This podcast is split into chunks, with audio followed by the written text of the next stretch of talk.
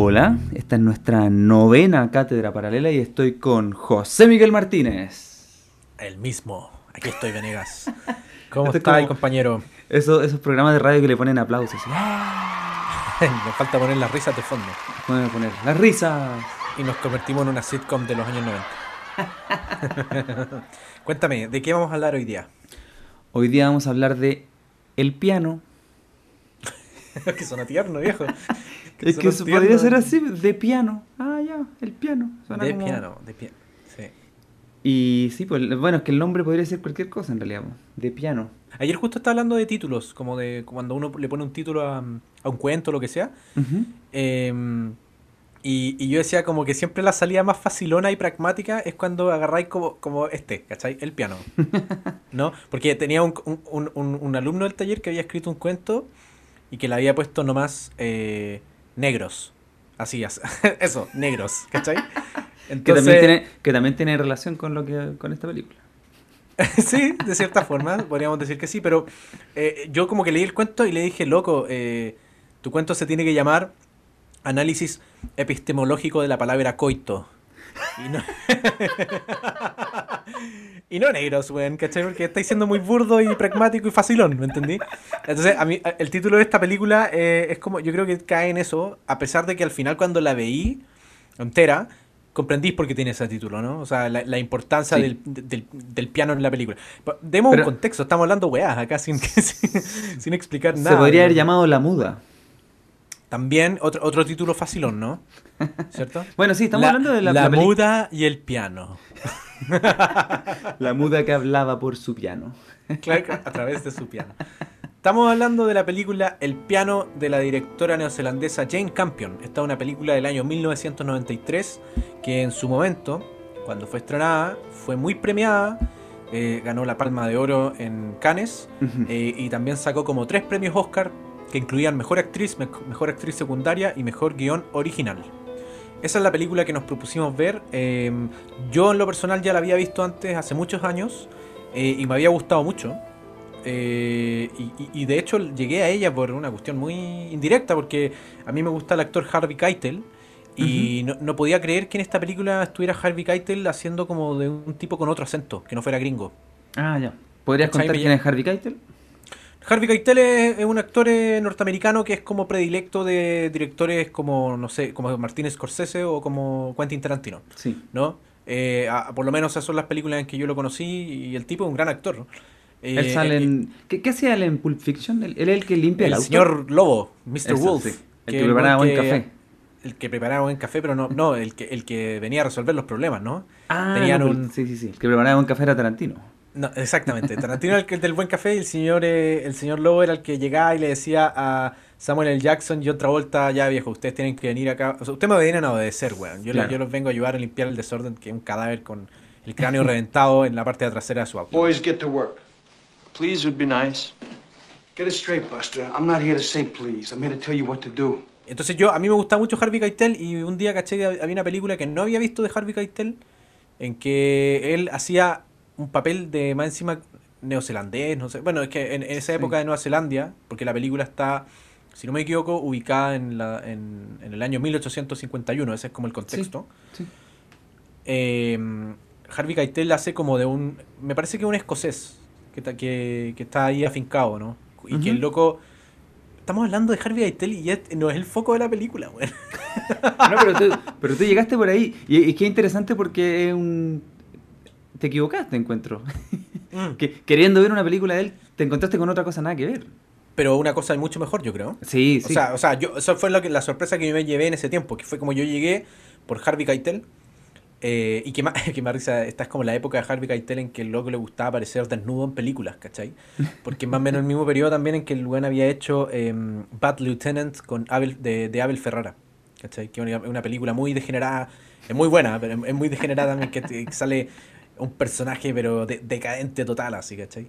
Y, y bueno, Filo, llegué, llegué a esta película, claro, por Harvey Keitel, pero me encontré con algo mucho mejor porque yo terminé saliendo de la película ahí como eh, completamente encantado con Holly Hunter, que es la protagonista. ¿cachai? Ya. Demos un contexto un poco de qué va la película. ¿no? Empecemos por ahí, ya sí. Bueno, Sí. yo, yo no sabía nada de esta película, nada. Y tú me dijiste, oye, ¿podríamos hablar de esta película? Ya, la voy a buscar. Y me gustó harto, la encontré buena. Qué bueno, Venegas. Si Sí. la habría encontrado mala, no habríamos hablado. No, no, no. To- to- todas tus recomendaciones malas son un secreto que, que el- nuestro público no podrá conocer. Algún día podríamos revelar esa lista, weón. hacer hacer un- una cátedra paralela de, de listas. De como temas malos que nunca desarrollamos, ¿cachai?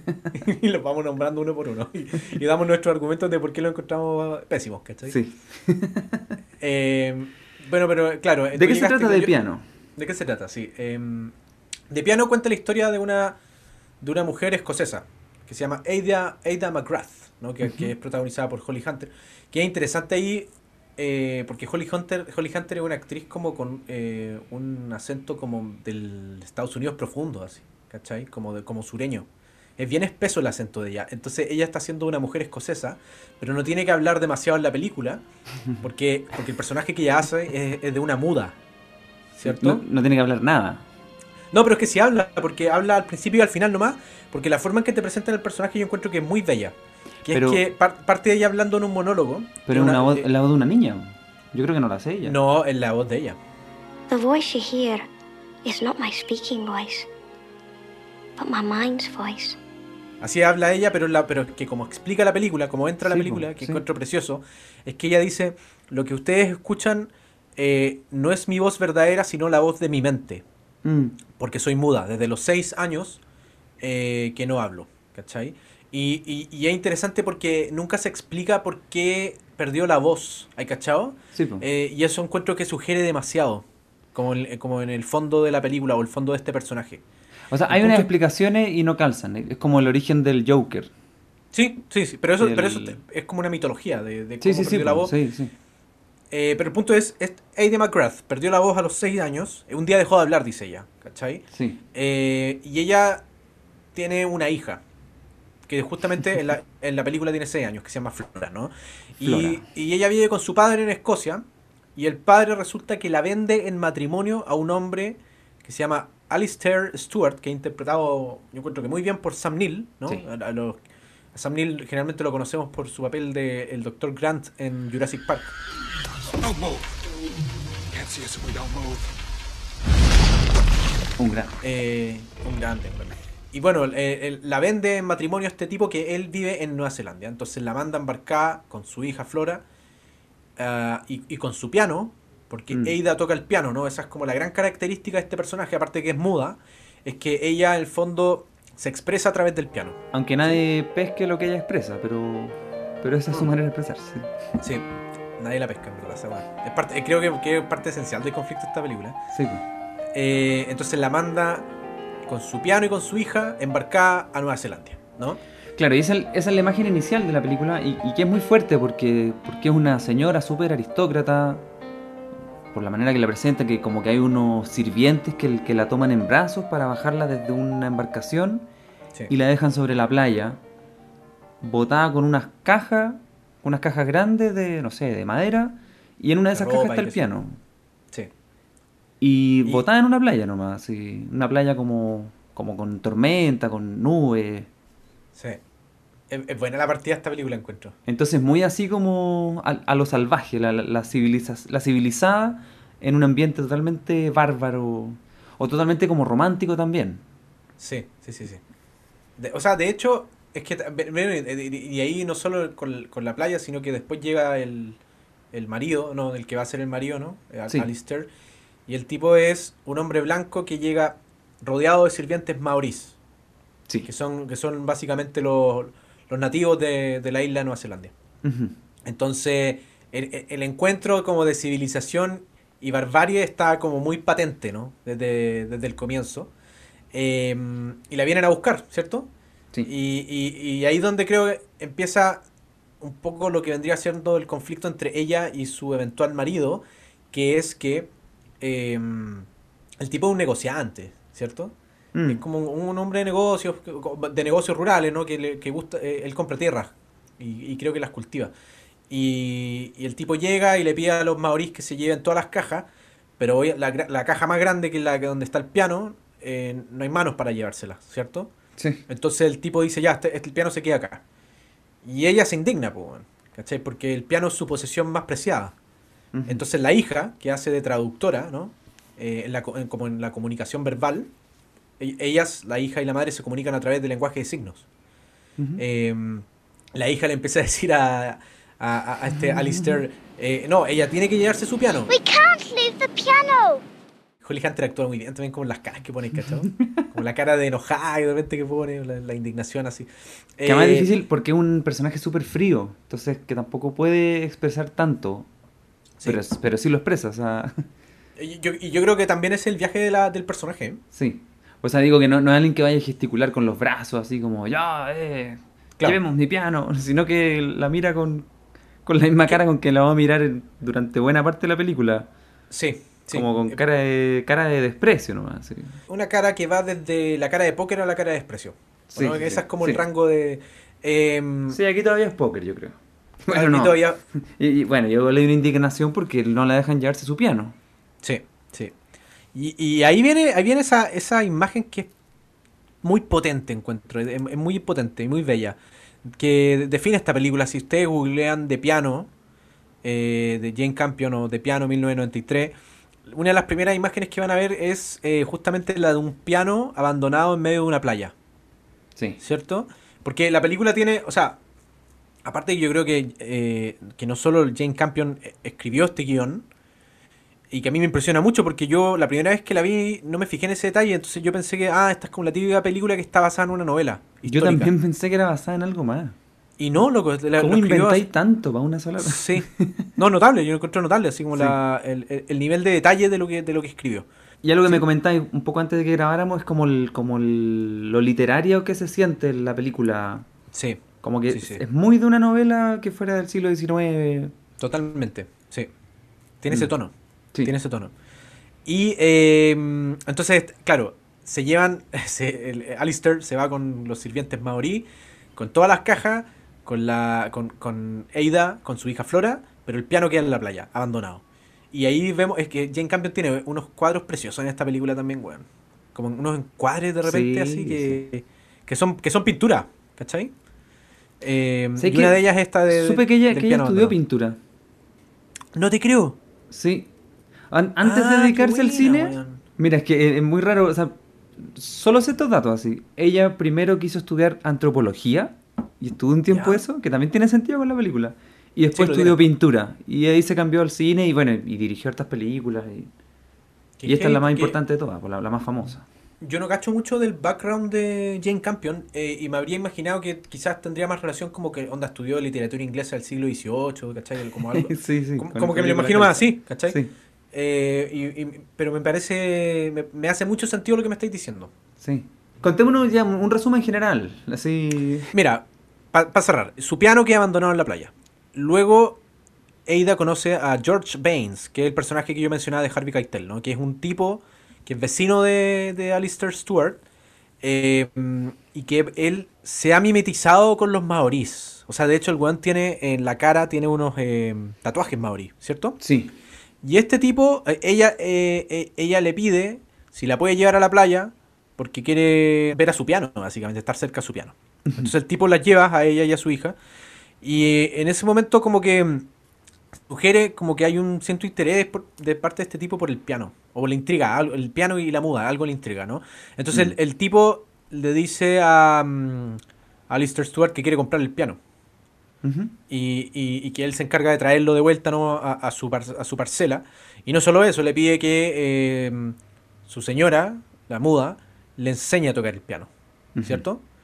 Eh, entonces al principio le pide, claro, que, que, que Aida le, le dé clases de piano. Todo esto es una transacción, pues, tal como Sí. esta mujer fue como arreglada por su papá, y listo, ya tú cásate con mi hija. De la misma manera hacen lo mismo con el piano, como, oye, te cambio el piano por unos terrenos que tienen Por unos unos árboles. Sí, sí, sí. sí. Una es todo así como muy, sí, como que uno diría, oh, pero si es una persona, pero si es un instrumento para hacer arte. No, nada de cuestión, aquí todo es como un bien transable. Exactamente, incluyendo la mujer. Incluyendo la mujer, ahí, claro. Oye, no, el, piano incluye clases de piano. Ah, pero Sí, qué buena. Sí. Y aquí empieza ya, o, o podemos entrar como de lleno en, en- como a, a la, a la carne de la película, porque, porque a partir de aquí empieza como a desarrollarse la relación entre Ada y, y Sí. ¿cierto? Que, que- que va a marcar eh, como el devenir de todo el resto de la historia. Porque en un principio eh, ella va y, le, y le- le va a enseñar a tocar el piano y el loco le dice, no, no, no, tú toca lo que quieras. así. I'd rather not play. I want to listen and learn that way. Y entonces él se sienta y escucha cómo ella toca el piano. Lovely. Pero lentamente el weón empieza como a hacer unos avances inapropiados en cuanto, como, eh, como frente a ella, ¿no? Eh, De hecho, la primera vez que la aborda, ella está tocando el piano y el tipo llega y le, y le da un beso en el cuello, Mm. ¿cierto? Y ella reacciona espantada, ¿no? De, de inmediato. Entonces el tipo le dice, no, no, eh, tranquilízate, tranquilízate. Eh, y hace una transacción con ella también, es lo Sí, mismo, como sí. esto del negocio, ¿no? Le dice, ¿querís, que te, querís eh, recuperar tu piano? Bueno, entonces, eh, cada vez que tú vengas a tocar acá, tú me dejas hacer pequeños avances y, y- y yo te voy dando el piano tecla por tecla. One visit for every key. Esa es como la, ese es como el negocio, ¿cierto? Es muy de cuento antiguo, no sé. de- Sí, Y, con, y cada tecla se fue ganando, no sé. sí, po. Pero en un principio la relación es, es completamente media abusiva, así como, como la, la forma en que el weón... Sí, pero él, pero él tampoco, bueno, como lo hace gradualmente, tampoco es tan abusivo. Es como que no, y- y tú toca y, yo voy a hacer mis cosas por aquí. Y uno dice, ah, igual raro, pero como que no hace tanto al, al inicio. De repente No, no, como, claro, lo, lo digo en el sentido no abusiva de que el weón se, se le, se le tira encima y no sé qué, no es así. Pero digo abusiva en el sentido de que, de que el weón eh, evidentemente está cruzando un límite eh, en, el sen- Sí, como sí. de- en el sentido de las partes, no porque ella es una mujer casada, Mm. eh, con, un, con un, no diría amigo, el vecino, pero no sé si amigo, no sé si llegan a tanto, ¿no? Sí. Bueno, Y además le está vendiendo un piano que era de ella. Entonces mm. hay como una, como estafa inicial así. el weón es un patudo, po, Sí. es un patudo. Y... Y ella no tiene no tiene nada más, pues si tiene una vida bien fome, ahí solo tiene como a la hija con la que lo pasa bien, no sé, quiere harto a su hija. Pero la hija es un todo, personaje igual muy, Sí, muy sí, bueno, weón. ya, ya volveremos con la hija. Pero mira, ¿por qué no entramos acá al, al meollo del asunto, creo yo? Hablemos del meollo del asunto. Yo te dije, me acuerdo por WhatsApp, te lo, te lo comenté. eh, yo creo que esta película no se podría haber hecho ahora. O, o si, o si se hubiera estrenado ahora, eh, mucha gente se habría indignado. ¿Lo dices porque Harvey Weinstein ya no está trabajando? No, en el fondo porque Es que- por el cambio cultural, po, Sí. ¿cachai? Que, que- que básicamente eh, esta película tiene una representación como de la mujer que muchas personas yo creo habrían malinterpretado en su sentido o lo que quiere decir. Mm, ¿cachai? Por haberle dado una lectura más por la superficie, ¿no? Porque efectivamente la relación que se va formando entre Ada y Baines en un comienzo es como eh, un, un poquito tóxica, ¿cachai? O sea, es abusiva. Es abusiva. Y, pero a medida que la película se va desarrollando, en algún momento, y sin que nos demos cuenta, esa es lo- la maravilla de la película, ¿no? Que, que es muy sutil en la forma en que, en que, en que procede. eh, ella, ella se enamora de él, ¿cachai? Sí. Y, y él está locamente enamorado de ella, pues, bueno, ¿cachai? Entonces ya la cuestión se vuelve como, como una relación de amantes, ¿cachai? Sí. Derechamente, ¿cierto? El punto es que no está y claro... Y, se vuelve una historia de amor eh, intensa y, y emocionante, así, es un- es una linda historia de amor. Y eso es complicado. Es Porque complicado, es una historia de amor que tiene este origen, eh, este inicio ah, que es abusivo. Que... Sí, sí, sí, sí, sí. Pero es que también hay- es que eso es lo más intrigante de la película, creo yo. Lo más, lo más misterioso de la película, ¿cachai? Eh, porque no es. Yo no la encuentro nada literal. ¿Cachai? La encuentro súper sutil en la forma en que va avanzando y desarrollándose. Mm. Eh, entonces. da- Porque da, porque da la impresión de que incluso eh, hay un tema acá que tiene que ver con el despertar sexual de Ada. Sí. ¿Cachai? Porque ella parte siendo un personaje, como tú, tú lo- creo que lo mencionaste, como muy tieso, no sé cómo decirlo. Tú, tú dijiste una, una expresión para definirla. Muda. No, no muda, dijiste, dijiste algo que era como muy... ah, sí, de su indignación es muy sí. contenida, ¿cachai? Es, como fría. Es fría, claro. ento- eh, eh, y, y- y lentamente, a medida que se va abriendo a Baines, ¿cachai? Mm. Y viceversa. O sea, que el, que el punto es que hay, un- hay un momento en que, mm, en que la relación se quiebra, por decirlo así, en que el weón cacha que no la puede forzar, ¿cachai? Sí. Entonces le termina regalando el piano. I have given the piano back to you. Y ella Sí. queda muy desconcertada, como, ¿por qué, le, ¿por qué me da el piano? No sé qué. Y, y- y- y el piano lo devuelven, ¿no? Llega a la casa de Ada con, de, con Alistair Mm. y ella no, no está contenta con, con Es que- esa resolución, ¿cachai? Sí, pues sobre todo por una escena en que, bueno, ellos ya se han acostado, no sé, ya, ya como que han, han hecho de todo. Sí. Y, pero sí, pues después ella se lleva el piano, como que él, él se asusta también. Él, él- él era un hombre casado con, con una mujer que no ve hace tiempo. Hace ese detalle, se me había olvidado, weón. Sí. Eh, y no sé, pues igual, igual es la, la señora del... Es como una especie de su jefe, socio, no sé, Sí, cercano. Entonces, claro, ahí él dice, no, mejor llévate el piano, no nos veamos más. Pero, pero él, él, eh, también es algo como, como muy natural de, de este tipo de historias. Y como que, oh, esta Sí. cosa se está poniendo muy seria, ya, mejor me alejo. Y le devuelve el piano y la escena que yo encuentro muy importante es que ella se sienta a tocar el piano y le hace falta que Baines la esté mirando detrás. Ah, sí. Como que sí, para sí, ella sí. Ya, ya no, no tiene sentido tocar el piano sola. Es verdad, weón. Eh, eh, bueno, es que también eh, tiene, que ver con la forma de expresarse de ella, pues, con lo que decíamos al principio de que, de que ella expresa sus emociones a través del piano, de la, Sí. de la música del piano, ¿no? Eh, es como su único, su única fuente de fuga, por decirlo de alguna forma, ¿no? Sí, es que el conflicto, yo creo que el conflicto central es esto que estamos diciendo y, y la película sí se trata de eso. No es que cambió el mundo y ahora somos conscientes de que el hombre se aprovechaba de la mujer.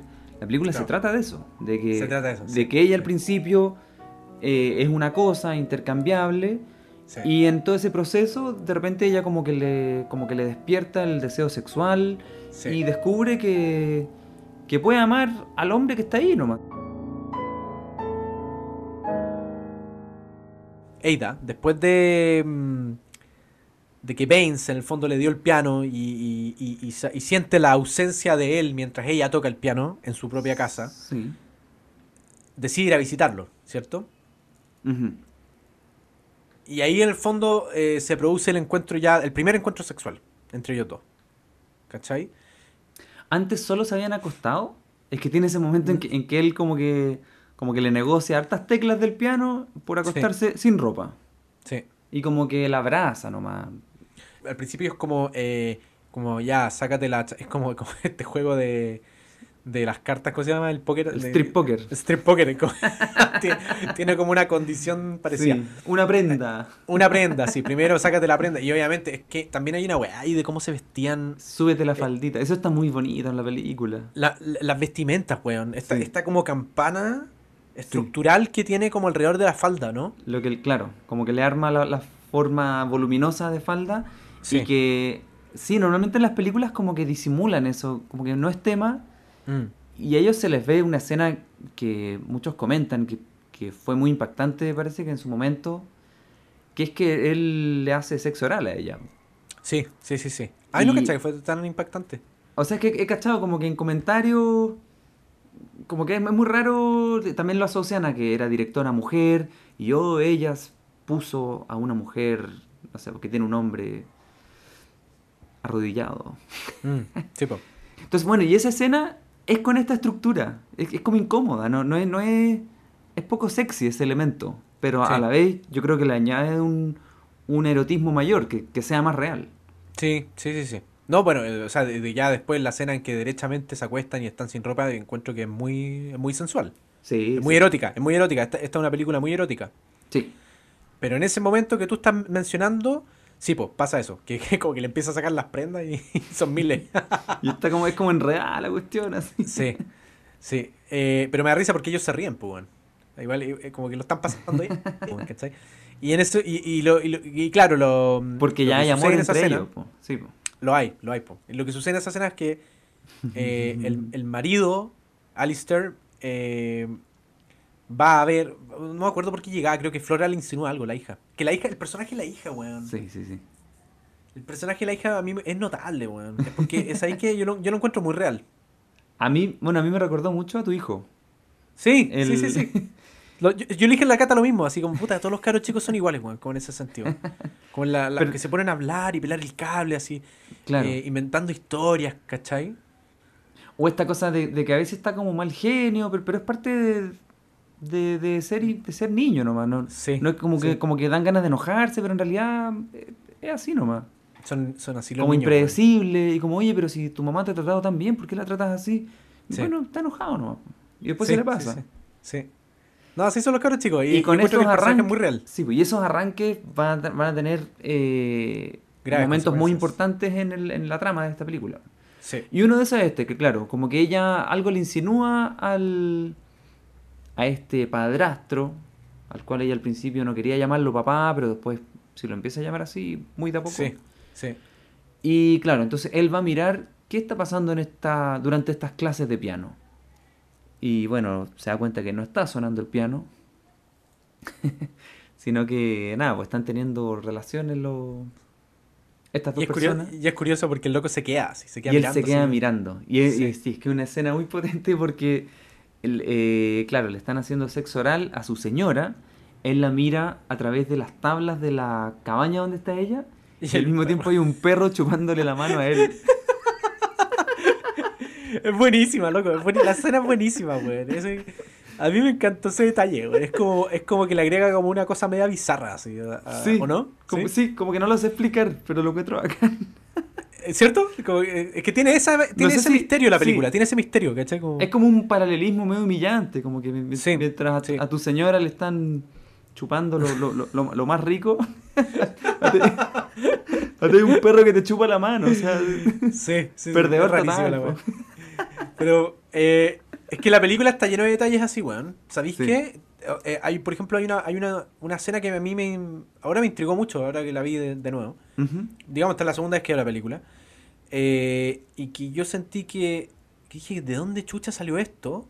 Pero a la vez no me pareció tan fuera de lugar, que es cuando al principio de la película, no al principio, pero digamos cuando ya ellas han llegado a Nueva Zelanda, y son recibidas por la familia de Alistair, las hermanas, no sé qué son primas. Ah, sí, sí. Ya.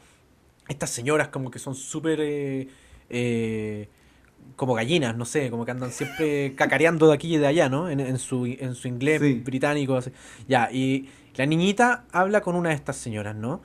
Y la señora le Ah. pregunta cómo fue que quedó muda la mamá. ¿Cachai? Y la niñita le empieza a contar una historia y me encanta porque evidentemente es una mentira lo que le está contando, ¿no?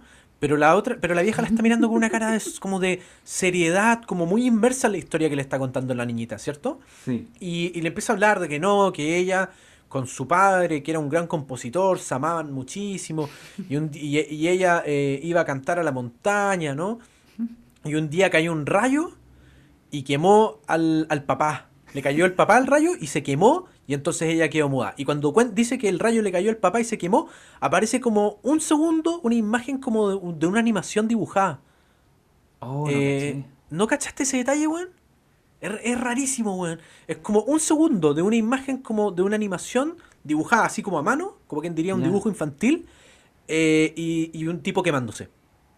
¿Cachai? Oh, y, ya, y- y- weón, es, es así súper sutil, es nada.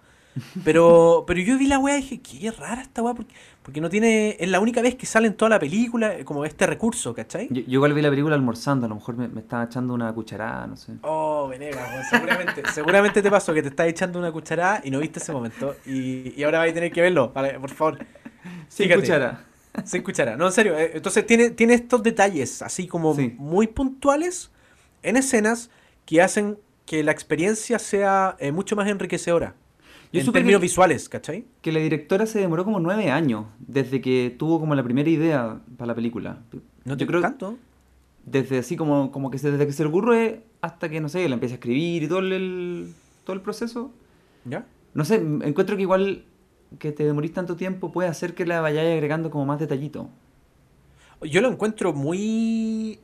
Es súper pulida la película. Eso, como que no le sobra ni le falta nada. Sí, sí. ¿Cachai? No dejó nada a la improvisación. No, y bueno, es que hay varios temas ahí, pues, ¿cachai? Porque está lo que hablábamos de, mm, del despertar sexual. Lo del despertar sexual me gustaría desarrollarlo un poquito más porque, porque no me acuerdo exactamente. Ah, porque el, el- el marido sabe, sabe de- desde ya, ¿no? Que ella está eh, teniendo un, un affair con Baines. Sí. Y en paralelo con él no pasa absolutamente Nada. nada, en Sí. ningún sentido. No hay ni diálogo, ni. O sea, independiente de que ella sea muda, pero, pero no hay ni una mirada cariñosa, ni un.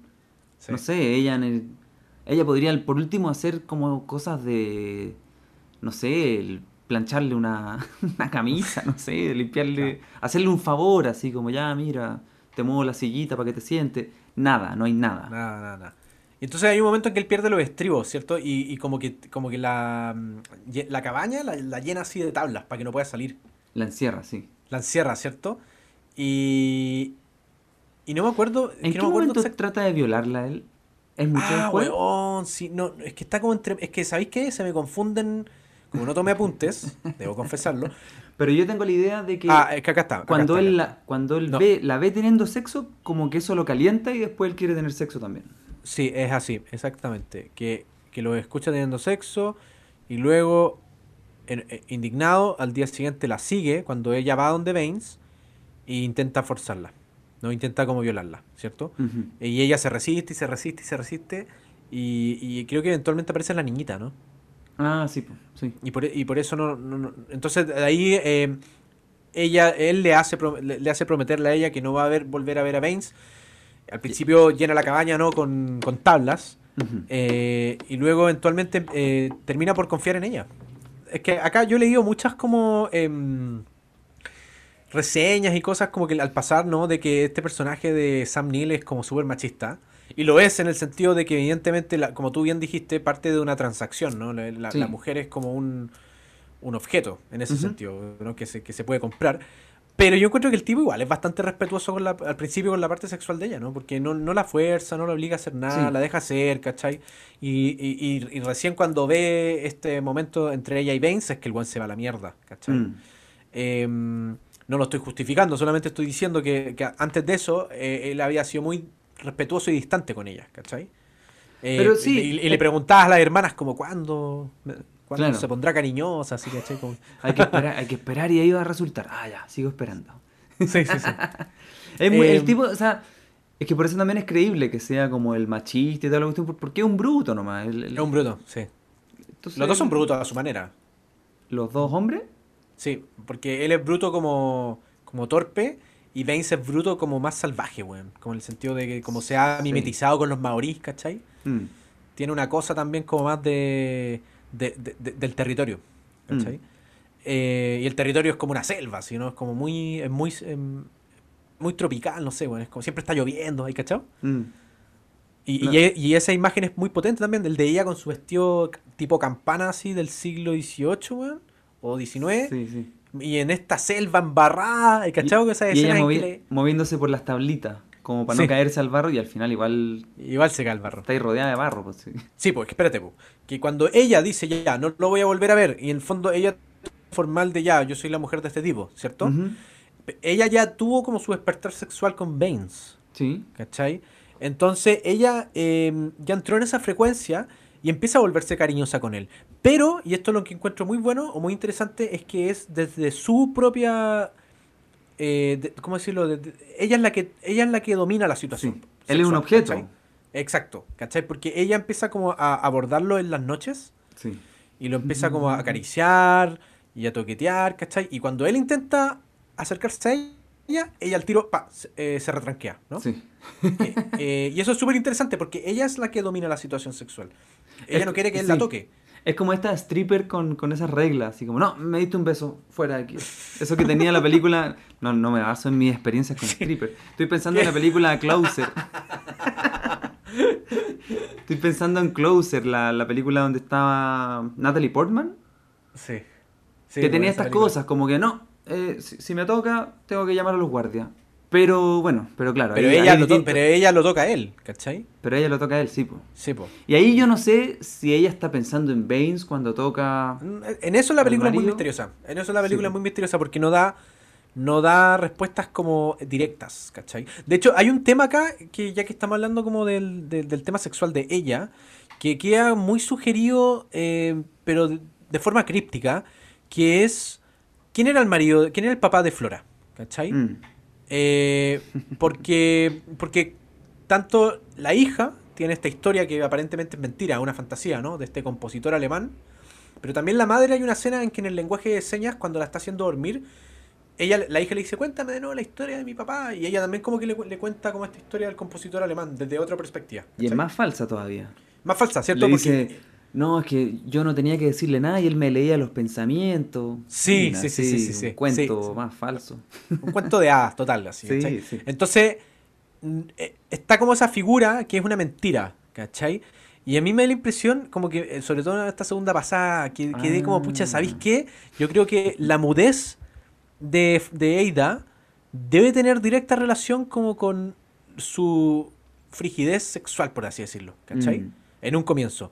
Eh, como que yo creo que su mudez quizás es, es debido a, mm, a lo mejor a un abuso sexual, bueno. Eso sí, ¿sabes que Ahora que lo empezaste a desarrollar, se me ocurrió sí, po. Además que fue víctima de una violación. ¿Cachai?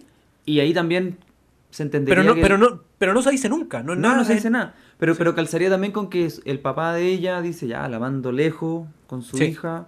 Exacto. Y se acabó esta vergüenza familiar de tener una, una hija mamá soltera. O incluso puede que hasta el mismo padre haya sido el abusador, ¿cachai? Bueno, sí, pero, pero tendría mucho sentido eh, que, que ese papá no exista como figura paterna, sino que realmente sí, que haya sido víctima de un abuso y que por eso Sí. ella no conociera nada de su sexualidad como placentera. Exactamente. Exactamente. Ese- esa- eso fue lo que más me, a mí me, me pegó en esta pasada. ¿Cachai? Sí. Como darme cuenta de. Y que está, y que encuentro que está como muy representado en ese segundo que tú te perdiste, weón. De forma. de, de- o- de forma muy artística y sugerida, ¿cachai? Eh, este- esta figura de un hombre que se está quemando, ¿cachai? En, un, en una animación, en un, en un dibujo así como infantil, ¿cachai? Em, y, y- y me, me golpeó mucho esa weá, po, porque sí, pues esta película es sobre el despertar sexual de una mujer, que probablemente tuvo un trauma, ¿cachai? Claro. Al respecto. Y por eso es muda. Volviendo a la relación con, con Baines, como que, como que ella se alcanza a dar cuenta también de que supera el abuso, la relación con él. De que al final él, igual es respetuoso en esta manera de transacción como abusiva, pero, pero igual la trata bien. Hay una cuestión, bueno, muy, muy rara. Es que, es que es un procedimiento, es un proceso, ¿cachai? Sí, es sí, es sí. lento. La forma que va a pasar. Primero, la primera vez le da un beso en el cuello. La segunda vez le pide que se saque como la chaqueta, está como. Porque ella se viste como de luto, man, Está como siempre de negro. Sí, sí. que se saque esta chaqueta negra y abajo está como con su con su blusa blanca, ¿no? Y muestra los brazos, ¿cachai? La tercera vez es como eh, él acarici como, como agachado al lado de sus piernas debajo del piano Mm. y acariciándole como una un piquete que tiene en la en, en las panties.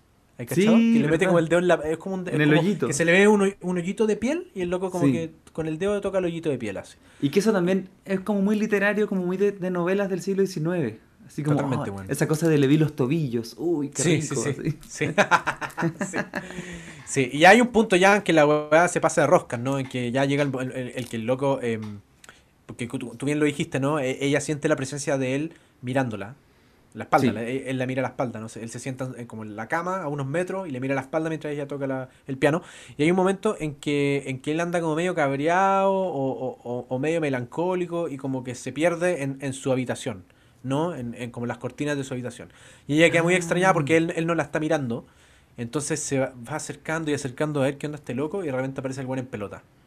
Que, que esto que te digo que es como la época Sí. en que Harvey Keitel le encantaba como actuar desnudo en películas, ¿cachai? Me sorprendió que todos los desnudos están absolutamente depilados en esta película. Qué detalle, ¿no? La- el, el siglo XIX, weón. ah.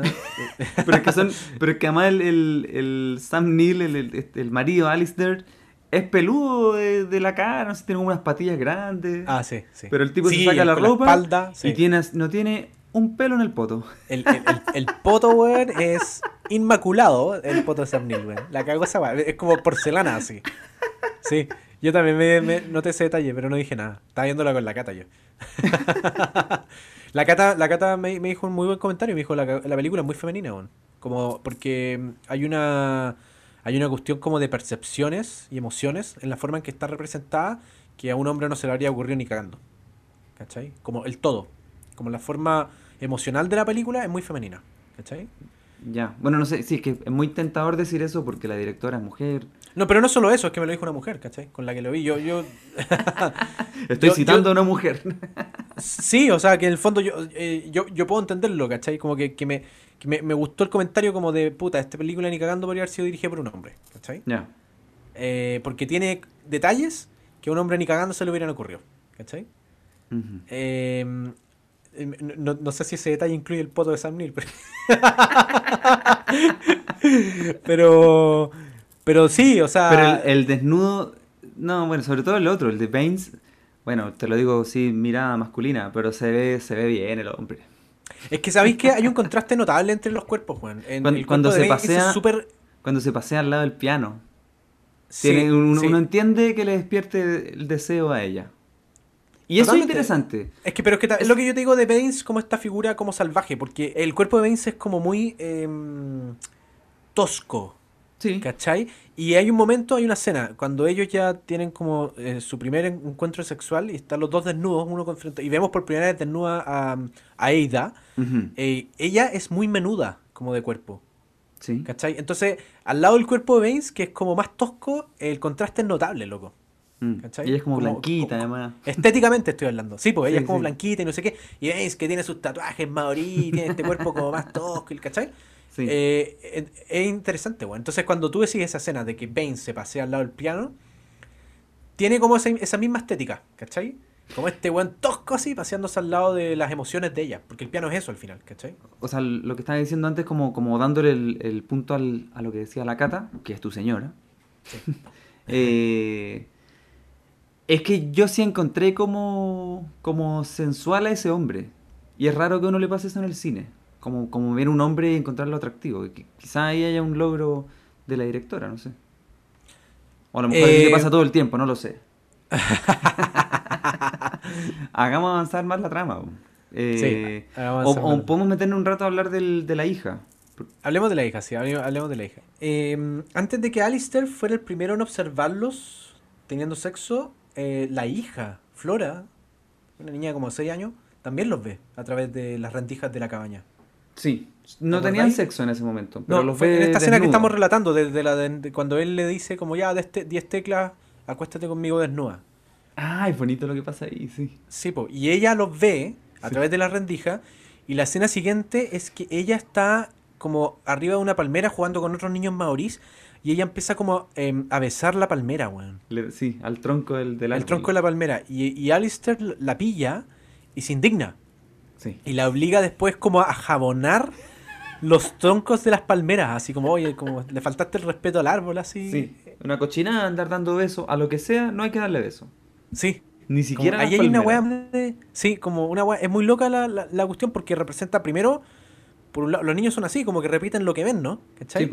Entonces ella está eh, repitiendo como esta imagen eh, de, de sensualidad que vio en su madre y, y que no la entendió, ¿cachai? Claro. Y la, y- y la- empezó a expresar como a través de un beso a la palmera. Y Alistair, por otro lado, representa mucho como la represión Sí, la sí. represión sexual, ¿cachai? Entonces esta weá que le, que le dice de como, ay, que esta cochina andar dándole besos o lo que sea a las palmeras, ¿no? La- la- las ensuciaste, tienes que limpiarlas con jabón así. Eh, está el conflicto ahí, pues, weón, ¿cachai? Si, Sí. si el conflicto de esta película en el fondo es sexual, Sí. ¿cachai? Eh, Bueno, yo al principio pensé que la película se iba a tratar como como de que ella se hacía súper pianista exitosa, mu- muy al principio. Habría sido una película muy una mala. película de superación, una película de superación. Aunque todos te digan que no puedes. No, Oh, claro, como qué que lo- horror. lo- los maorí aprendieron a apreciar la música del piano. Oh, qué asco, weón. Me cargan esas películas culiadas, así como, como muy de Oscar, así, ¿no? Y esta, mm, claro, esta no fue de Oscar y salió con Oscar. Sí, exacto. No, y parece, eh, o sea, es que em, no, el mote de la película no va por ahí, pues, No, sí sé que no, pues, sería, sí. sería horrible. O sea, Por eso no es una película sobre el piano, por- por- por- no es sobre eso. Pero, el, o sea, o sea, pero el piano está muy al que el centro. piano, eh, eh, es que el piano es una, eh, es que, eh, eh, mira, acá, acá voy a empezar a, ¿puedo teorizar? Pero por Puede favor. una, una digresión larga. No larga, pero digo como que en el fondo para poder explicar por qué es el piano, ¿cachai? Ya, dale, yo me muteo, voy a ir al baño un rato. no, cuenta nomás. El weón pesado, güey. Me rompiste el corazón, No, por favor, quiero escuchar tu teoría. Mira, hay un ensayo de Flannery O'Connor, la escritora norteamericana, como de sur, sur- como de, de estas ficciones como de sur gótico, ¿cachai? Eh, y ella, el ensayo se llama El arte del cuento, que es un ensayo que yo debo leer justamente en, en los talleres de narrativa, ¿cachai? Y en ese ensayo, Flannery O'Connor dice que generalmente en la buena ficción eh, hay ciertos detalles de la historia que tienden a concentrar significado, ¿cachai? Entonces, que, em, que lo que lo que hacen estos, estos objetos en la historia es que se vuelven simbólicos por la función que desempeñan. ¿Cachai? Ya. Y ella tiene un cuento que se llama. em, ¿Cómo se llama? Buena gente del campo, se llama. ¿Cachai? Es buena, un cuentazo. eh, Largo, así de 20, 25 páginas. En donde hay una, una muchacha que es doctora en filosofía, ¿cachai? Y que tiene una pierna de madera. O sea, la- ella, ella es, es- es manca y tiene una pierna de madera, ¿cachai? Em, y, la- y el cuento eh, termina con que un, un vendedor de Biblias que la seduce termina robándole la pierna de madera. Entonces, así como yo te lo estoy contando, eh, suena muy burdo el cuento. ¿Cachai? Eh, y, y- y- y Flannery O'Connor dice en ese ensayo que generalmente al lector promedio le encanta ese detalle burdo de que alguien le roba la pierna de madera. ¿cachai? Eh, pero el cuento no va por ahí, pues, bueno, porque en el fondo la pierna de madera concentra muchos significados, ¿cachai? Eh, porque al principio de la historia, cuando uno, uno lee el cuento, eh, es como que se hace evidente que, que este personaje de la muchacha, eh, doctora en filosofía, en términos como espirituales y físicos, es una mutilada. Eh, no cree en nada, eh, como Ah, más que en ya. su propia creencia. Y entonces uno percibe que, que- que en el espíritu de ella hay una parte de madera que se corresponde con la pata de palo. Ujú. ¿Cachai? Obviamente nada de esto se dice de forma literal, de la misma forma que en el que en de piano tampoco se, se explica de forma lit- literal. Ah, sí, ella expresa sus emociones a través del piano. ¿Me, me entendí? Sí. Eh, eh, está, está declarado de la forma más sugerida posible, pero no explícita. ¿Cachai? Entonces, eh, cuando uno empieza a leer estos cuentos, y de la misma forma que cuando uno eh, ve de piano, eh, hay como ciertas conexiones que se empiezan a generar eh, en ciertos niveles, ¿cachai? Eh, y que empiezan a tener efectos estéticos, ¿cachai? Eh, y en el transcurso de la historia, de, de- de tanto de, de piano como en eh, este cuento de la buena gente campo, la pierna de madera y el piano empiezan a acumular significados. ¿Cachai? Sí. Eh, entonces, eh, en el cuento de Flannery O'Connor, por ejemplo, nos vamos enterando de cómo esta muchacha se siente respecto de su pierna, que sienten alrededor de ella, los, los no sé, su madre, respecto de, de ella misma, ¿cachai? Que siente, qué sé yo, una amiga de su madre, y así, ¿cachai? Entonces, cuando aparece este personaje, el vendedor de Biblias, que es un chanta, pero nos enteramos después, al final del cuento, la pierna está llena de significados y, y- y es como que está cargada hasta el tope, ¿cachai? Ya. Que lo fue acumulando con el cuento. Exacto. ¿Cachai? Y, y que, el, eh, que le pasa, que lo insisto, lo que le pasa al piano en esta película. Sí, sí. ¿Cachai? Entonces, eh, cuando finalmente el vendedor de Biblias le roba la pierna, el lector termina por comprender que, que- que se ha llevado también una parte de la personalidad de la muchacha, ¿cachai? Ujú. Entonces, y que, y que al robarle la pierna de madera le, le ha revelado, por decirlo así, como su aflicción más profunda. Entonces, la pierna de madera, claro, uno puede decir, así como el piano, es un símbolo en la película, ¿cierto? Sí, es un símbolo. Pero es ante todo una pierna de madera, es ante todo un piano. ¿Cachai? Sí. Y como piano, o como pierna de madera, es absolutamente imprescindible para la historia. ¿Cachai? Porque funciona en un primer nivel literal, pero también Mm. opera en la profundidad. Sí, sí, sí. Ya, Sí, o sea, yo, yo, yo a ese tipo de cosas me, re- me refería cu- cuan- cuando, cuando decía antes que, que encuentro muy literaria esta, esta película. Como que tiene ese, ese cuidado por esos símbolos que no dejan de ser algo también literalmente. Claro, sí, sí, sí, sí, totalmente. Eh, eh, Bueno, Entonces, y también me pasa a mí que, el que, que, que yo veo esto y la conecto con las novelas, no sé, con Madame Bovary, con Ana Karenina, sí, con... sí, tiene esa estética. con esta cosa de, de la mujer infiel, por, pero que no tiene como mucha, como otra opción, que tiene una vida muy aburrida, que tiene un marido que no vale nada. Bueno, eh, creo que ahí diste en el clavo. Como que es, es- po- podría ser como una, es lo que decíamos, ¿no? Que pareciera ser como una de esas novelas. Sí, pues. Como está, o estar basada en una novela así, ¿cachai? Mm. Es un, es un tipo de historia así. Eh, eh, y, es buena esa conexión. Y desde ahí es interesante hacer la comparación porque estas son novelas escritas por hombres Sí. eh, en el siglo XIX y esta en cambio es una his- historia a fines del siglo XX por una mujer. Como que y ahí hay algunos cambios que, sobre todo yo creo que para para el final de la historia, Bueno, que, oh, Venegas, qué detalle, tenés razón, po, weón, porque, porque Madame Bovary se termina suicidando. claro, El personaje. terminan castigadas. Sí, tenéis toda la razón, weón. Y en el caso de esta, también va para allá, Y pero está no. casi. Y uno, Sí. y uno dice, ah, ya, voy a decir, ya. Le tocó. Y uno, uy, no. Qué malo. ¿Por, ¿sabes por qué yo creí que le tocaba? Weón, es que está muy bueno el comentario, weón, porque, porque acá es donde podríamos meter como el tema de, de este, esta reseña que tú leíste. De, Ah, de ya, que, sí. ya, pues, cuenta un poco eso, porque a mí me sorprendió mucho. eh, tú me comentaste por WhatsApp esta tarde, ¿no? Que leíste una reseña donde le hacía una crítica así brutal porque consideraba que era una película misógina, eh, colonialista, ¿no? ¿Qué más tú? qué- qué- háblame de la reseña. Bueno, lo escribió una autora muy importante, muy, muy destacada del, como investigadora, no sé, del, del feminismo, que se llama Bell Hooks. Ese es su seudónimo. Que ella escribe, pero, pero siempre ha escrito con ese nombre, y que ella lo escribe con minúscula, porque lo que importa son sus ideas y no ella como persona. Ella, ella perdona, disculpa, es, es, eh, es joven, eh, es ya una señora mayor, como cuál, cuál es el... Tiene 68 años. Ah, ya no, pero tiene sus años, puede ser una... Pero, pero tiene... Es una teórica ya como formada. Claro, que publicó, no sé, tiene libros desde los años 81, ya tiene algún libro publicado. Perfecto. Es poeta también. Y sí, como muy activista, pero, pero una intelectual así como destacada, así importante. Y ella habló muy mal de esta película. ¿Por qué? ¿Qué fue lo que... Y él lo hizo en un artículo del año 94, donde... Ah, y fue en aquellos años. Sí, donde estudia... En realidad es un artículo que está hablando como de unos rap, así unos raperos. ¿Ya? Y ya, y viendo que hay misoginia en el rap, y dice, pero también hay misoginia en The Piano. Guau, Un artículo como de cinco páginas. nada, la, tira así como está hablando cualquier otra weá y de repente, pero también en esta otra película hay misoginia. Claro.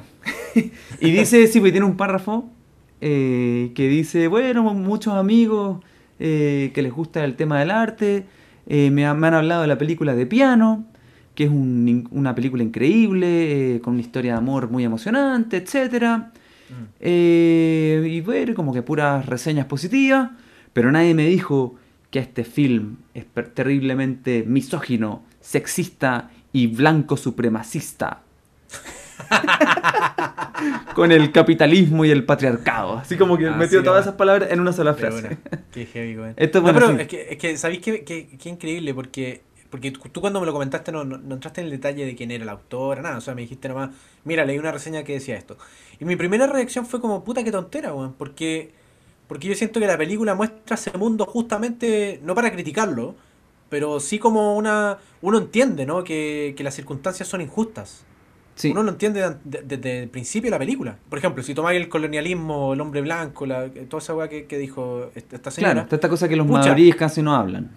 Pero no no- solo eso, o sea, o sea, es que también la forma en que negociaban, por ejemplo, Alistair, que es como, oye, te compro tus tierras a cambio de unas mantas. Sí. ¿Cachado? Eh, weón, ¿cómo hay que cambiar tierras por unas mantas? Me estáis weando, Bueno, ¿cachai? Yo también pienso, sí, pues esa escena en que él. Él siempre queda en ridículo, él, él- él- él pierde todo. Sí, Claro, él empieza como dominándole. Es una caída de ese, de ese personaje. totalmente. Y una importante, sí, pues cuando lo ven negociar con los, los maorí, pero que le va pésimo, así.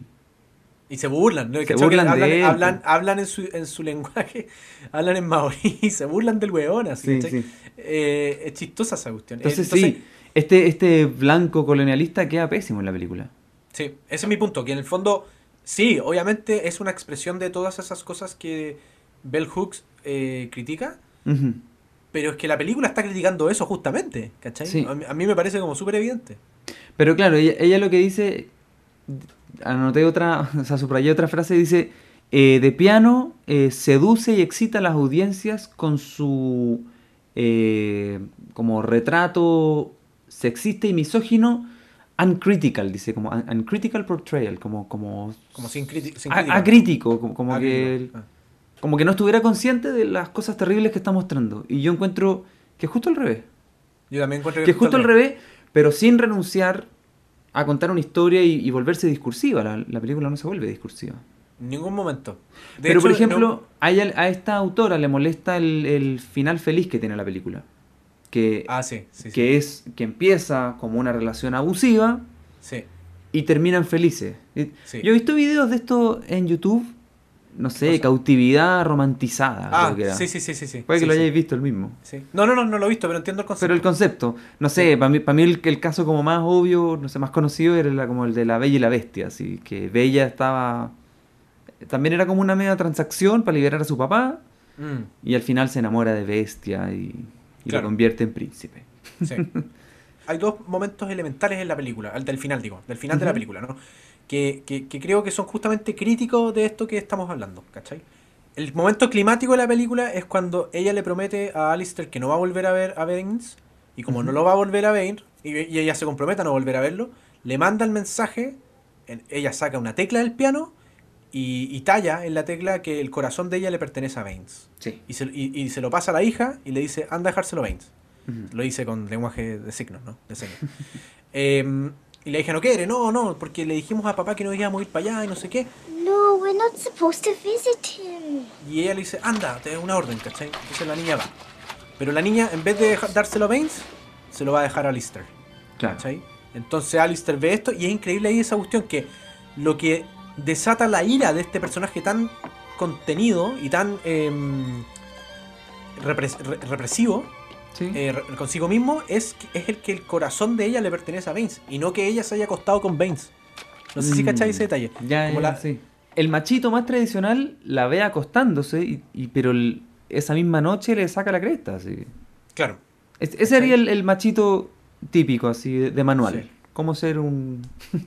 y este Porque no, el- po, este como que es se que lo el guarda. lo que anhela es que lo quieran, ¿cachai? Sí. El- el- este weón lo que quiere es que lo no quieran. tiene por dónde. No tiene por dónde. Y, y cuando ya ve que el fondo, el- el- el- la tecla, ¿no? Dedicada a Baines, el weón se vuelve loco, agarra un hacha, va donde Ada.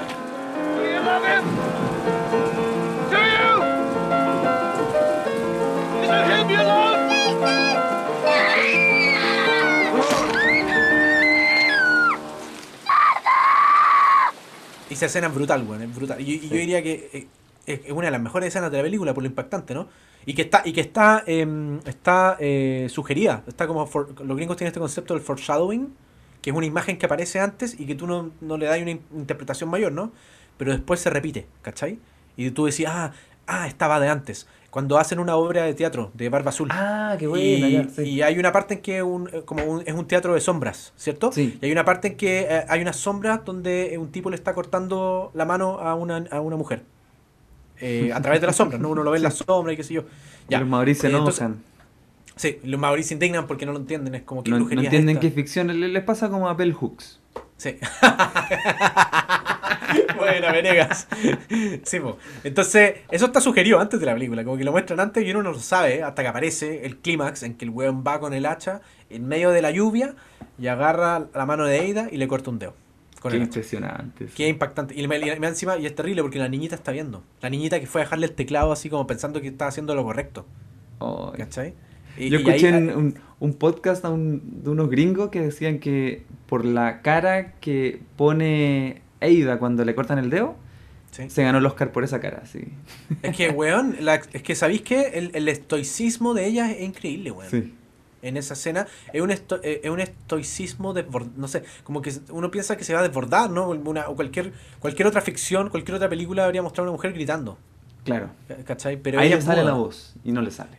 No, po, porque- pero, le, pero le sale la voz en los ojos, no sé, una weá, es una, en verdad que es una Sí. expresión Y creo que muy no sé si, si le llega sangre a la cara no. No, le llega sangre a la cara a la niña, weón. Ah, de la niña. Sí, Oh. es brutal. Es brutal. La, ca- la cata, la cata que a, em, a ella le cuesta mucho ver películas donde hay como em, abusos de la infancia. Ya. Que es algo que pasa cuando uno es papá, que como que la visión de mundo te cambia. Ujú. ¿Cachai? Yo, yo he leído a hartos autores, lo leí, lo leí ahora em, hace, hace poco que leí una biografía de Bolaño, ¿Ya? escrita por Mónica Maristain. Y, y, u- u- eh, no una biografía, es como una semblanza, es decir, como que entrevistaba a conocidos del autor y, y ellos hablaban del bueno. Y una de las entrevistas era Rodrigo Fresán y él decía que mm, una cosa que siempre le repetía a Bolaño era que nunca escribiera como del asesinato de un niño o que nunca mostrara como la muerte de un niño en, en alguno de sus libros, ¿cachai? Que esa weá era como imperdonable. Y, Toda, y toda eso la es gente algo que que... mataba a Bolaño en sus libros. Pero no, niños cagó, no. po, weón, pero niños no. ¿cachai? Y, y, y, y, por ejemplo, eso es algo que yo también he visto en otros autores, nada que ver quizás. Que, ¿sabes? por ejemplo, John Carpenter tiene una película, una, la- su- una de sus primeras películas, eh, que se llama, que es una maravilla que se llama em, Assault on Precinct 13, Asalto en el Precinto 13, ¿no? Que hay una escena donde, eh, donde matan a balazos a una niña, ¿cachai? Y fue muy polémica porque esta película es del 76. Ujú. Eh, y yo vi, em, puta, tiempo después en YouTube, ponte tú una entrevista a John Carpenter, ya, no sé, en los, los 90, ponte tú, ya, ya más viejo, eh, y le preguntaban así como, ¿qué weá usted no volvería a filmar en una película? De que este es el maestro del terror, pues, weón, ¿cachai? Un weón que, que en el fondo filma escenas todo, hardcore. Y él dice, puta, eh, yo no volvería a filmar el asesinato de una niña como, como lo hice hace, no sé, 20 años atrás, ¿cachai? Porque es que cuando, y él decía, pues que cuando eres- después eres papá y como que empezás a comprender otras cosas y tu visión de mundo cambia. Mm. ¿Cachai? Entonces, la Cata me claro, en esa escena ella quedó muy impactada, más que por el dedo, porque la niña está mirando. Ya. Porque la niña estaba mirando esta escena brutal. Es como un abuso de la infancia tremendo. Y de hecho, la niña después sale corriendo donde Baines y está completamente impact está tan impactada, loco, que no puede parar de gritar así. Ella, ella es la voz de Ada en, en esa escena. Sí, sí. ¿Cachai? Ah, qué buena, ya. Eh, entonces, eh, puta, la escena impacta por muchos en muchos niveles, ¿cachai? Sí. Eh, y por eso es tan buena la escena. Es durísima, pero muy buena, ¿cachai? Eh, y, y este es un, un punto a lo que quiero llegar. A lo que, nos dimos la vuelta larga, pero está bien. A lo que quiero llegar es que este es el clímax de la película, cuando le cortan el dedo. Sí, ¿no? po. Porque después. eh, Porque además pensemos, si era tan grave que le quitaran el piano, ya si le cortáis el piano te podéis hacer otro, po. pero si ya perdís dedo, sí, ya, ya perdiste la relación con ese piano. exacto. Eh, entonces, eh, Alistair, ya así también, si- si- siguiendo en esta senda desbocada, el buen agarra un rifle esa misma noche y va a la cabaña de Baines con la intención Mm. de asesinarlo. Y ahí ocurre una cuestión que es muy anticlimática. ¿no? Ya, ya tuvimos el clímax de la película con lo del dedo. Que es que el weón se enfrenta a Baines, lo tiene a punta de arma, ¿no? Normalmente en cualquier otra película le habría disparado, ¿cachai? Eh, pero el weón como que le dice, puta, llévatela así. ¿Cierto? Ya, ya no quiero saber nada más de usted, ni el piano, ni nada, llévatela. I wish I'd gone. I wish you gone. Entonces la película termina. y- Como que cacha y que ya, aun- aunque lo mate, igual pierde. ya perdió. Ya, Ya perdió. había perdido, sí. ¿Cachai? Sí, ya perdió. Entonces la- la- eh, hay una escena bizarrísima también ahí, muy, raris- muy rara. Antes de, de ir a ver a Baines, que el weón está, está ella acostada, eh, febril, ¿no? Eh, con la mano vendada en la cama, eh, con los ojos cerrados. Y él como que está como tratando de acariciarla, así como tratando de, de consolarla, pucha, no, es que se me fue la cabeza, no sé qué. Y de repente cacha como que le empieza como a abrir la falda, ¿no? Sí, sí, sí. como para tratar de, de hacerla de una vez por todas y ella abre los ojos y el buen Ah. al tiro al tiro puta se retranquea eh, el buen al tiro como persigue la, la mirada así em, que lo quema no Sí, sí. y, y- y el buen al- y se va para atrás así no no no y no desubicado. desubicado pues, weón. pero no solo pero, pero, pero es notable el, el gesto de que que Sí. ahí es donde el buen sabe que perdió Con la mirada de ella. con la mirada de ella, ¿cachai? Entonces el weón va a matar a Vance y se da cuenta que ya había perdido, ¿cachai? Ya, ya Claro. fue nomás. Y ahí el weón dice, llévatela. Y la película termina con, con este... Es que acá es lo que quiero llegar, el final feliz, ¿no? O pseudo final feliz. Eh, que Baines, bueno, se va, eh, lo- con la ayuda de los maorí, se llevan el piano, se lleva a Eda, se lleva a Flora y se va a vivir a, a Nelson, que es otra, una ciudad en otro lado de Nueva Zelanda. O sea, pero parten Y- en una embarcación. Exacto, se suben a una embarcación, suben hasta el piano, ¿cachai? Sí. En la barca. La cuestión es como está así ya más... Y el piano en ese momento, como Flannery O'Connor decía, está más cargado que la cresta de, de, de- de significados, ¿cachai? Entonces, entonces acá viene el punto Madame Bovary, pues, weón. La escena Madame Bovary, que, que- y que originalmente eh, era así como, yo leí que era así como quería terminar la película Jane Campion. Yo también supe eso, sí. Sí. Eh, y yo no sé por qué lo habrá cambiado, ¿no? ¿Eso no- ¿Tú lo leíste en algún lado? No. Ya. Bueno, Filo, el punto es que el piano ya está completamente corrupto para Aida. ¿Cachai? Ya ha sido tan abusado en toda la película. Lo que estoy diciendo es que ella ha sido abusada en toda la película. Que en el fondo hay algo de su espíritu que se quebró. ¿Cachai? Sí. Entonces ella le dice, ya después de toda la pa- parafernalia de subir el piano a la balca. Cuando ella le saca una tecla, a ella le sacan un dedo. Como que Sí, es, es más parte sí, de, esta, de esta analogía entre los dos. ¿Viste? Entre el, entre el piano y ella. ¿Cachai? Está súper cargado. Está cargadísimo. Entonces, en- está cargadísimo, pero también ya está quebrado. ¿cachai? Entonces ella le dice al weón, después de toda la parafernalia de subir a, a la barcaza al piano, de- que como que muestran, y que me gusta eso como de, de Jane Campion, ¿no? Que filma como la complicación. Que como que mueve la cámara en la playa, están subiendo la weá, los maorí gritan, ¿cachai? Sí. Ella le dice a, a Baines, le dice a la niña, quiero que la niña le dice a Baines, She said throw the piano overboard. le dice que bote el piano. Que ella no quiere que el piano, no quiere irse con el piano, quiere que tire el piano al mar. Y Baines, pero ¿cómo? Si el piano y no sé qué. Y él sabe lo que significa el piano para ella, ¿cachai? Y él dice, no, no, no, tira el piano. ¿Cachai? Ya, y ya, ok, ok. Entonces el buen se convence y para complacerlo, ¿no? Le pide a los maorís que arrojen el piano por la borda. Y el momento en que lo arrojan por la borda, el piano tiene una cuerda donde había estado amarrado. Y esa cuerda, el piano cae al mar. Y la cuerda empieza como a desenredarse. Y ella a propósito mete la, la pierna eh, en la cuerda Y esa escena es, puta, es notable, la imagen es muy notable. Y el piano cae al mar y ella cae con el piano amarrada a la cuerda. Sí. Y empieza a hundirse. Amarrada como por el zapato. Sí. Y ahí todo indica que se- se- ella tomó la decisión de suicidarse. Porque como bien dijimos, eh, hay algo en su espíritu que se ha, que se ha quebrado, ¿cachai? Que ya como que el, el- el- Porque hay experiencias que de muchas veces son difíciles de superar o de asumir, ¿cachai? Y la que ella ha vivido en toda la película es tan potente que termina por quebrarla, entonces creo que la, incluso la decisión más coherente es el, es el suicidio, ¿cachai? Para el personaje estoy hablando. Sí, no sé. Encuentro raro suicidarse en un momento tan agitado de tu vida. Es que puta, es que esa, es que se nota que no eres neurótico, weón, porque- eso lo decía, eso lo decía Lebrero hay en el libro de las conversaciones con Mario Lebrero que uno de sus alumnos le, le- le dice, encuentro raro el final de esta novela tuya en que el protagonista termina riendo y llorando a la vez. Y el güey le responde, puta, se nota que tú no eres neurótico. weón". No, Pero no sé, sí. A mí me parece, creo haberlo visto en el libro de Al- Álvarez, El Dios Salvaje. Librazo. Sí. Un ensayo sobre el suicidio. sobre el suicidio. Sí. Que como que en general, como que cuando estáis viviendo, por ejemplo, cuando se te acaba de morir eh, la persona que más querís, como, como que cuando estáis en el punto más fuerte de la vida, no Mm. te matáis, sino que como que tenéis que procesar un rato y, y si después, ¿cachai? Que no lográis salir adelante de eso, no sé, de ese duelo, de lo que sea que estéis sufriendo, ahí te matáis. Es que yo no lo encuentro. Sí, yo, es que yo creo que esa es, es, es una postura frente al suicidio. ¿Cachai? No, no quiero entrar mucho en, en la psicología del suicidio porque no la conozco tanto, pero. puta, ¿Cómo te lo explico para no dar la vuelta larga, weón? ¿Tú cachai el enneagrama? ¿Sí? Ya, ¿cachai el enneagrama? Es que es como que define general, personalidades. sí. Existe tipos de personalidades, ¿cachai? Sí. Ya. Hay una, yo, yo conozco mi enagrama porque en el fondo con, con mi psicóloga alguna vez lo hablamos, ¿no? Y ella me, ella me analizó de acuerdo al enagrama, no sé qué. Y el enagrama que a mí, que yo a mí me tocaba era uno que era eh, el miedoso, ¿cachai? que, que era un weón que le costaba tomar decisiones en la vida porque le daban miedo, ¿cachai? Ya. Eh, entonces se demoraba mucho en el tiempo en tomar decisiones, ¿cachai? En, en- en decir, ya voy a hacer esto, hacer esto, otro, ¿no? Como que alargaba el chicle, estiraba el chicle, ¿cachai? Pero este tipo de personalidad tenía cada ciertos tiempos reacciones contrafóbicas, así se las definía ella, ¿no? Ajá. Y estas reacciones contrafóbicas eh, tienen que ver con que muchas veces estos miedosos toman decisiones como si no fueran miedosos, ¿cachai? Ya. Como un O sea, momen- no- no momento no- impulsivo, así. Exactamente, no están tomando una decisión racional, ¿cachai? Sino que están tomando sí, una sí. decisión completamente llevada por el impulso del momento, Ya. ¿cachai? Entonces, yo creo que la reacción... esp- Espero no tener ninguno de esos momentos en nuestras cátedras paralelas. yo creo que puede que tengas algún momento...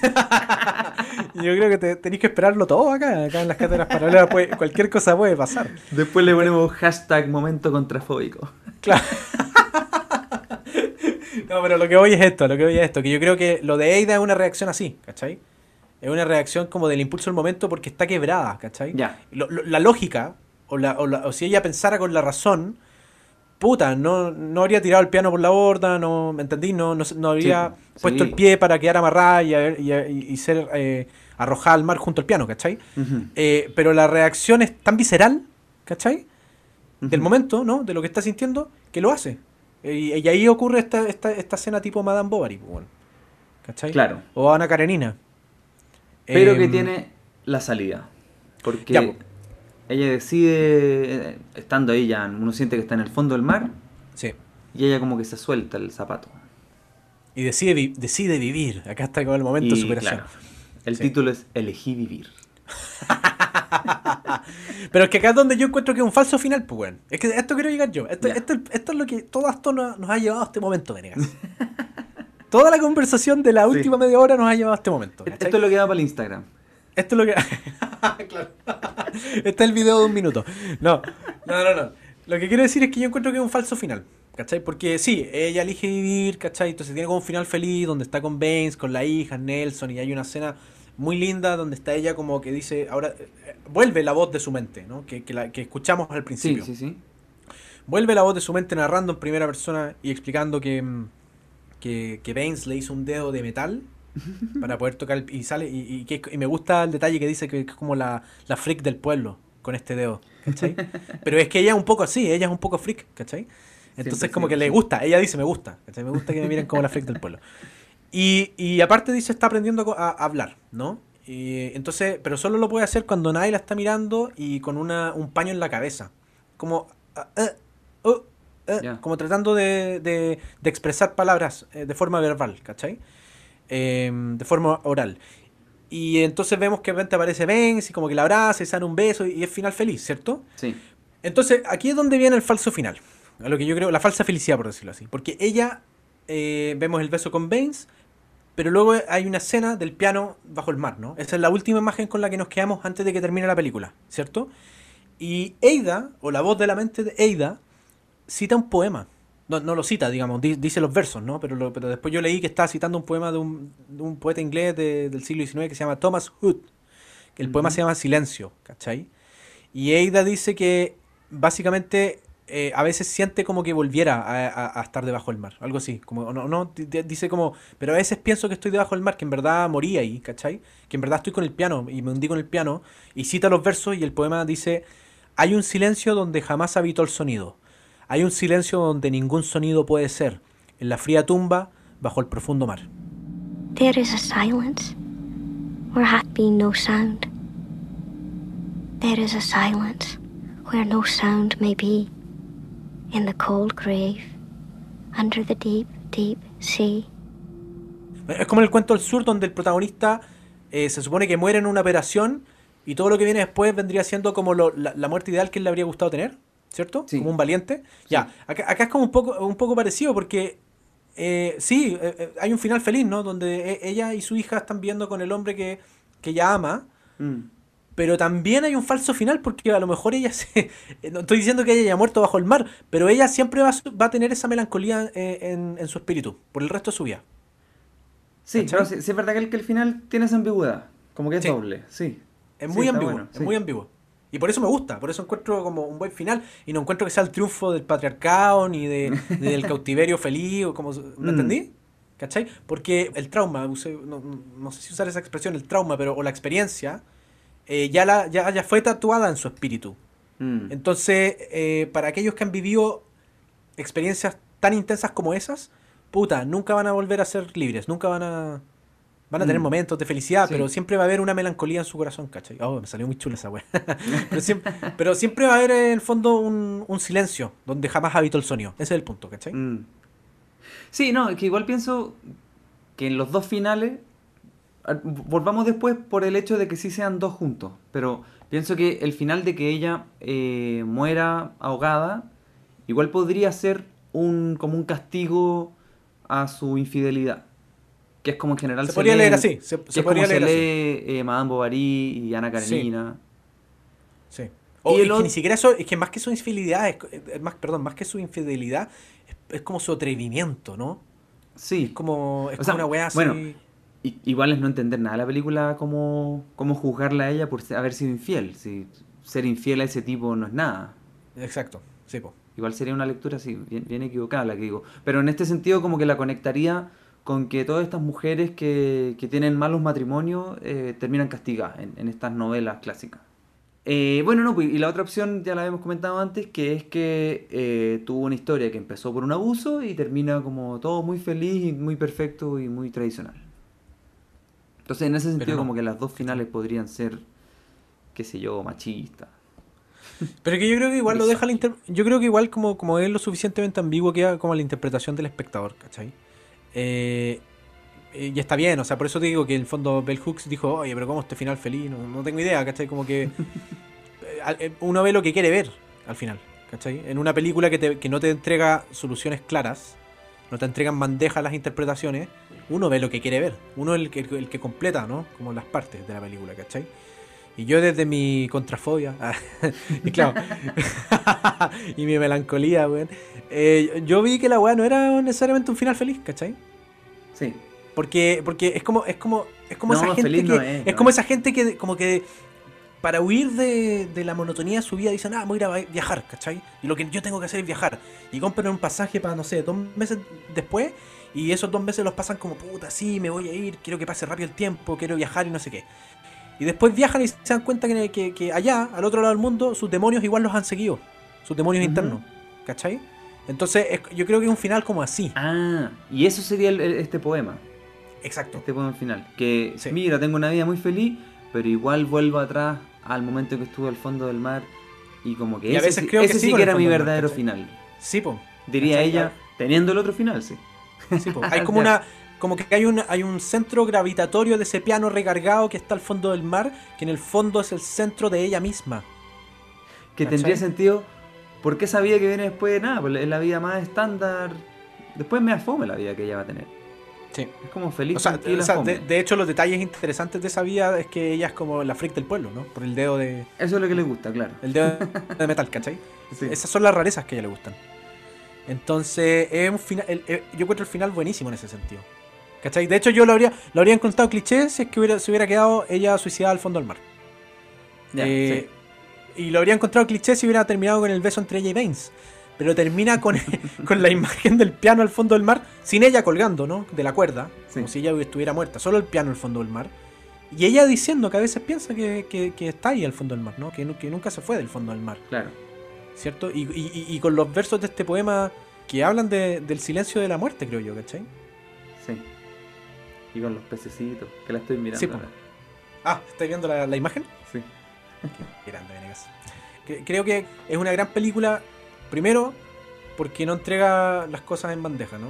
No, no, Mm. no te, no te dice las cosas de forma literal, todo lo contrario, es, es- enigma- es enigmática en su, en su forma de...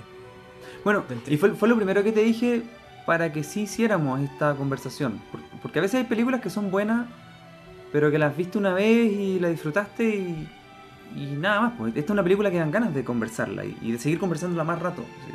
Ma- mañana, se nos van, mañana se nos van a ocurrir cosas que no dijimos ahora. Sí, eso te iba a decir, que, que- que como que siento que en esta conversación igual la fuimos dilucidando, que nosotros mismos no la teníamos muy clara y que incluso a mí me pasó que los pocos textos, que no tuve mucho tiempo para investigarla, pero los pocos textos que alcancé a leer, sentía que tampoco la tenían tan clara. ¿Cachai? Como que decían como cosas que encontré que eran o muy cliché, eh, o como onda, es una película feminista, ¿cachai? Por el punto de vista de la mujer y ta, ta, ta. Eh, o, o decían cosas que, que no encontré tan profundas, ¿cachai? Eh, pero yo siento que es una película profunda.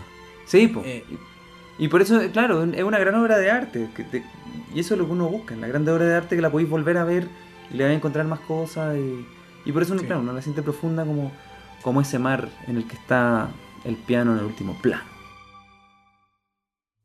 Música